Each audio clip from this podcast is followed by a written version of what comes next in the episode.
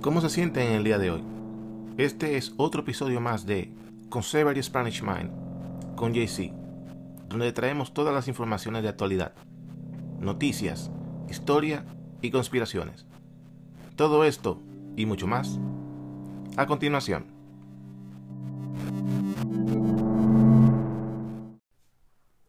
El gobernador Brian Kemp del estado de Georgia ha decidido que este viernes 24 de abril va a abrir la economía de su estado. Va a ser el primer estado que va a abrir sus puertas, no a un 100% de capacidad, pero ha tomado la decisión, ya que en la criteria que el gobierno ha determinado en las tres fases, este estado ya está en la primera fase de enfermedades y de fallecidos. Está en su primera fase. Entonces él ha tomado la decisión de abrir su estado. Dicho y sea de paso, gran mayoría de los estados del centro de la nación han determinado sus ciudadanos a hacer protestas, porque obviamente, si yo no trabajo, ¿cómo alimento mi familia? Esto es una teoría muy simple de entender. Simplemente es que los gobernadores no les interesa entenderla, porque ellos tienen su salario asegurado.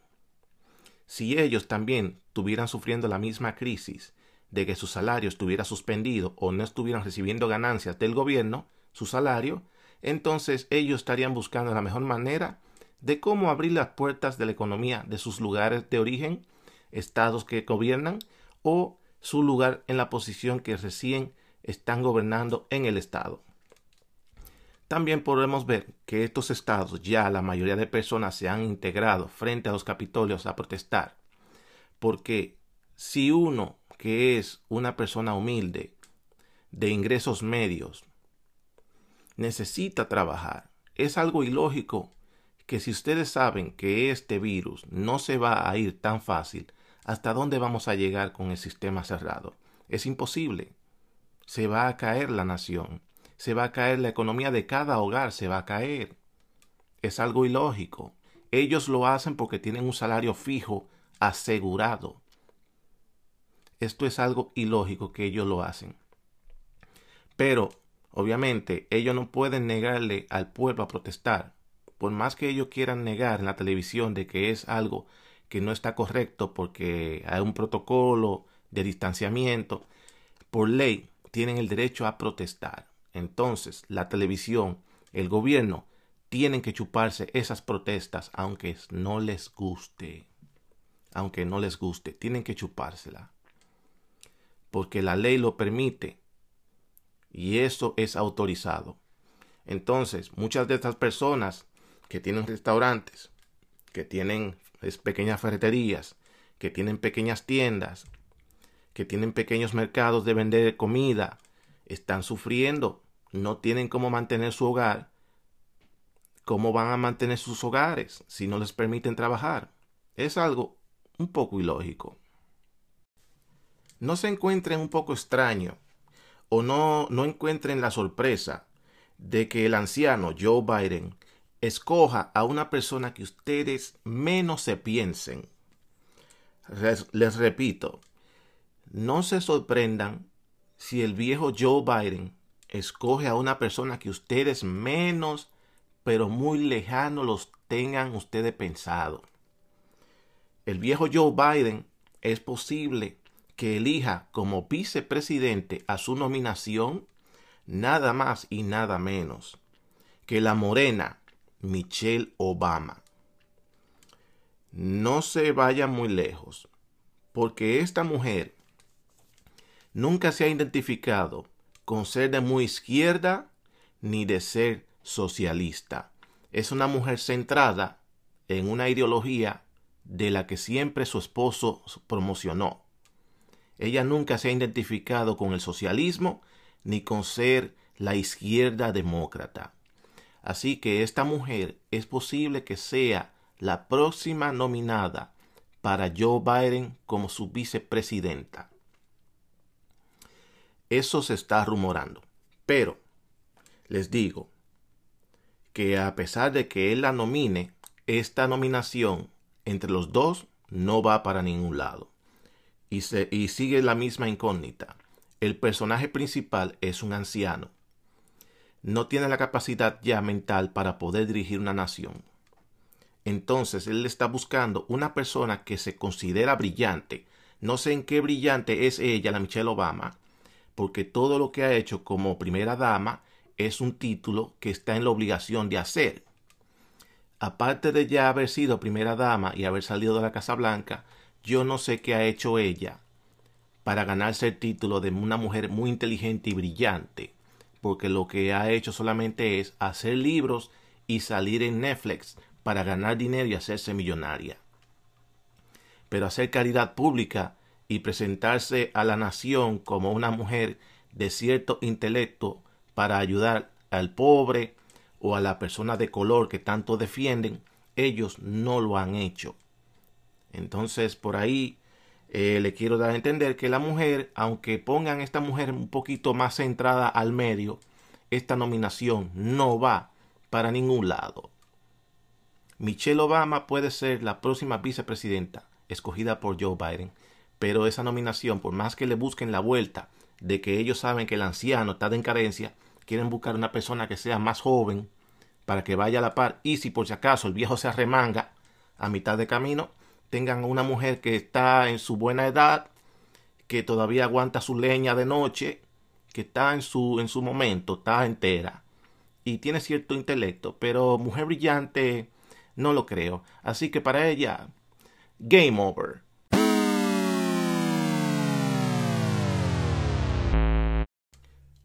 El día 20 de abril, el presidente de la nación acaba de suspender toda entrada migratoria a los Estados Unidos.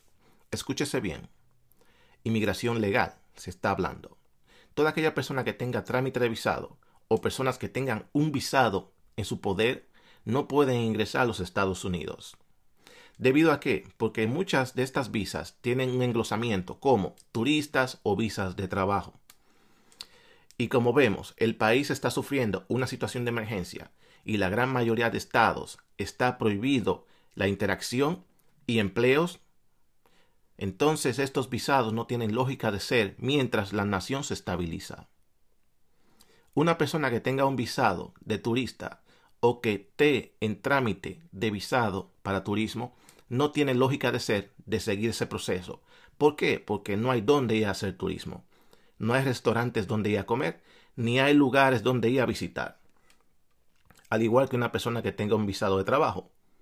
Si lo tiene en trámite o lo tiene, no hay trabajo, ni siquiera para los ciudadanos de este país, mucho menos para alguien que venga de fuera.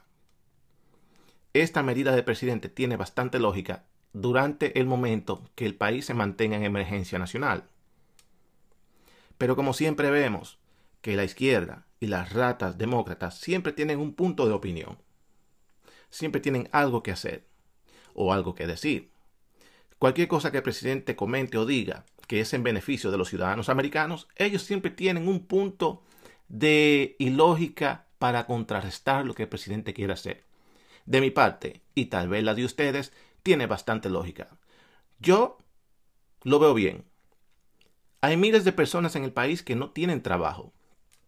Muchos de estos restaurantes que tal vez abran sus puertas de nuevo van a tener bastantes restricciones en su local si antes tenían 100 personas dentro del restaurante, ahora en el futuro solamente van a poder tener 30.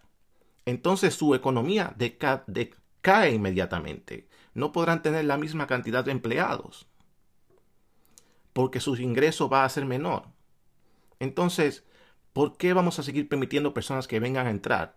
Una, tú no sabes quiénes son esas personas. Y para permitirle su entrada al país, tendrían que ser vacunados para eso y las vacunas todavía no están.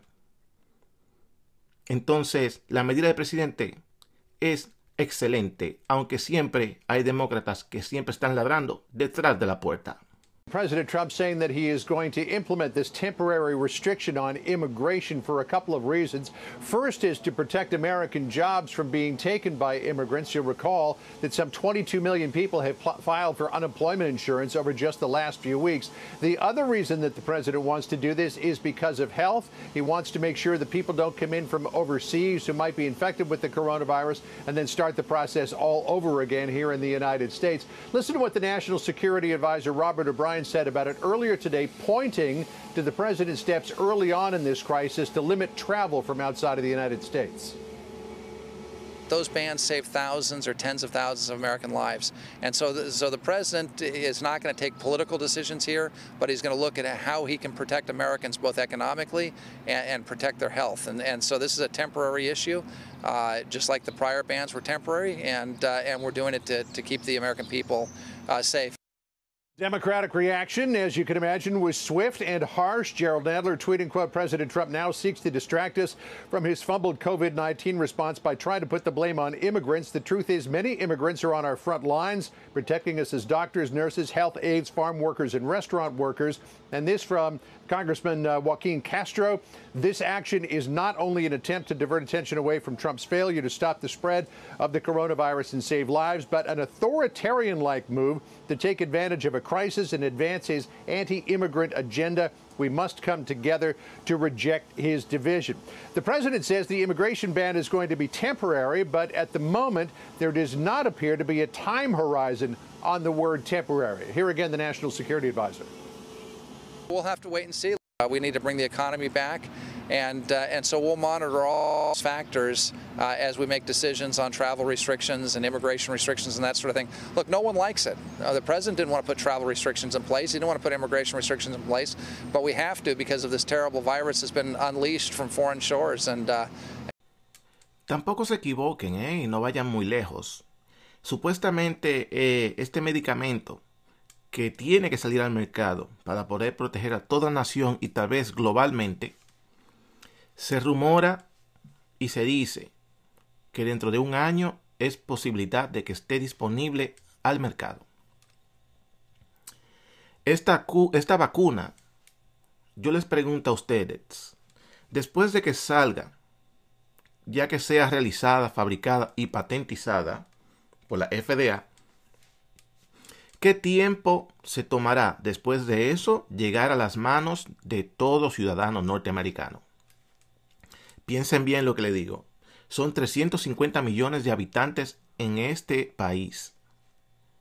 Al momento de que esta medicina salga al mercado, ¿qué tiempo tomará desde el punto A al punto B poder cubrir toda la nación y 350 millones de habitantes?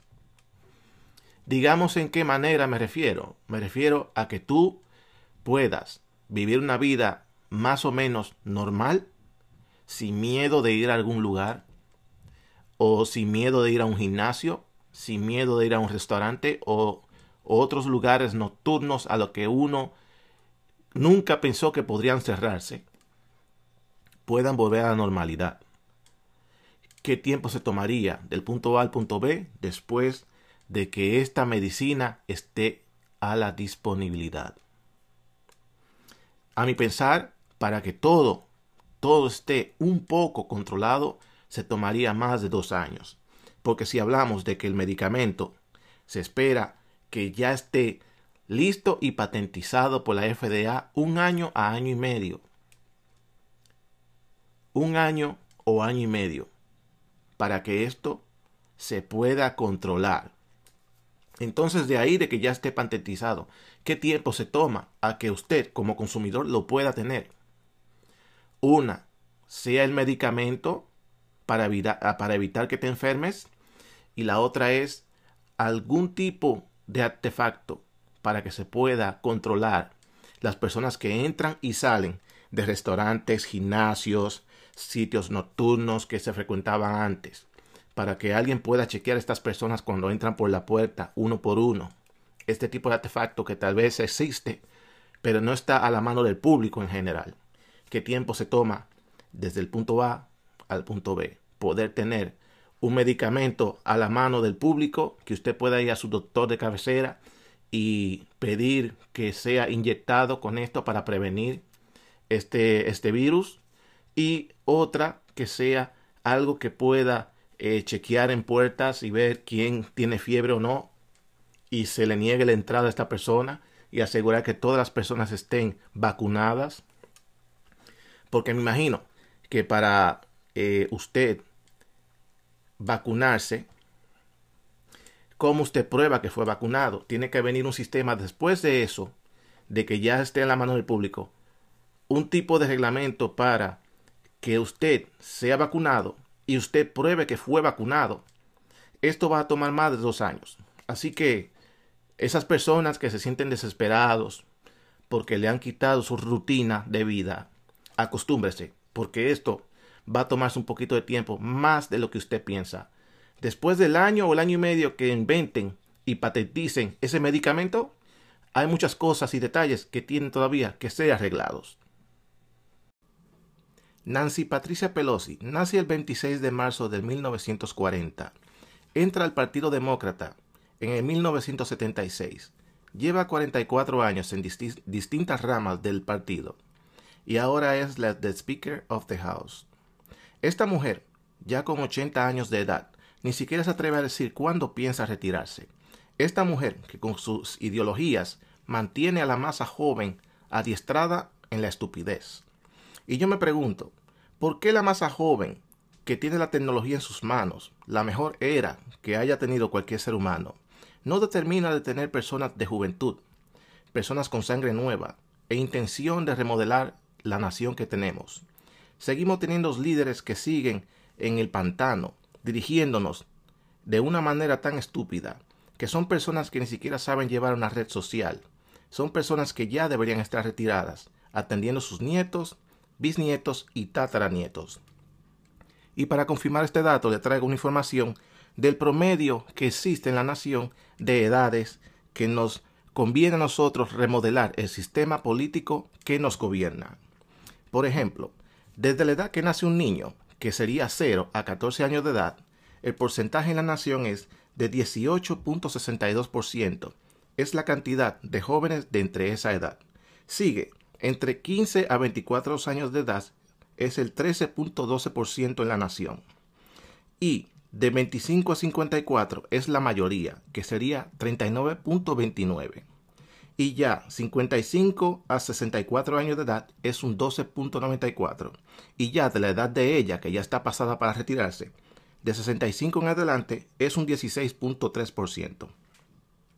Esto significa que las personas que están de, 24, de 25 a 54 años de edad es la mayoría masa en la ciudadanía con un 39.29.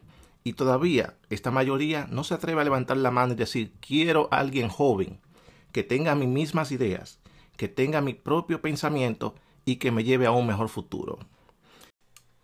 Entonces cuando juntamos todas estas edades de distintos renglones, el promedio entre todas es un 38.2%. Esta es la edad donde una persona ya es madura, tiene experiencias, Tal vez ya fue graduada de la universidad y ya es propietario de su negocio o es CEO de alguna empresa.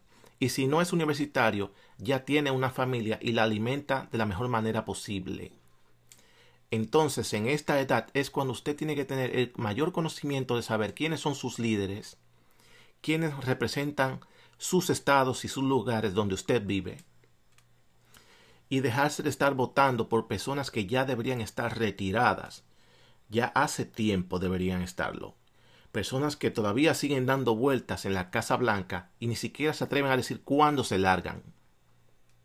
Así que usted, que está en este promedio de 38.2 en la nación, tiene que tener mejor sistema de conciencia, donde estamos en la época moderna de tecnología, de Internet, de redes sociales, donde ahora la persona común conoce el mundo exterior no como antes que la persona era ciega cuando el Internet no existía.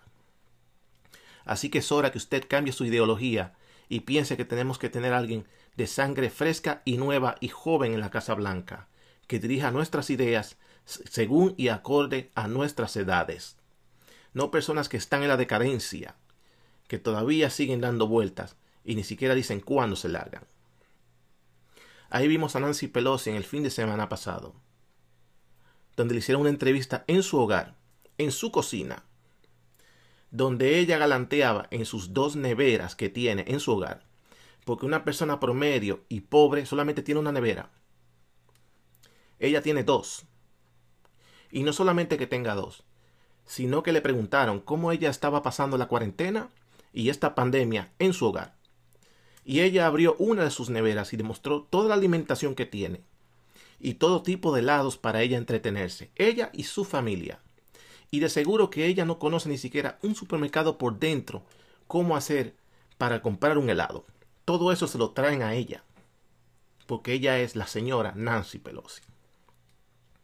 Mientras hay miles y miles de personas haciendo filas en los supermercados, en el frío o en el calor, dependiendo del estado que usted esté, para poder encontrar algo y para poderlo llevar a su hogar. Pero lo interesante del caso no es eso, que usted tiene que hacer una fila de 40 minutos o una hora. Y cuando usted entra al supermercado, usted lo que va a comprar es las sobras del otro. Lo que el otro dejó es lo que usted va a agarrar en el supermercado. Porque ya otra persona se llevó lo más valioso y lo más interesante del supermercado cuando usted llega a entrar al supermercado después de haber hecho usted su fila, lo que usted encuentra es lo que sobra. Usted se lleva para su casa lo que sobra. Mientras estos cocodrilos, estos dinosaurios, tienen de todo en sus neveras y encima de eso se lo galantean a usted en sus ojos en la cadena nacional de su preferencia.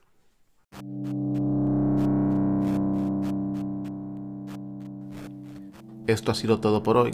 Espero que le haya gustado. Síganme en mis redes sociales, YouTube, Instagram y Facebook, con Severis Manage Mind. En Twitter, arroba Giancarlo. Hasta la próxima.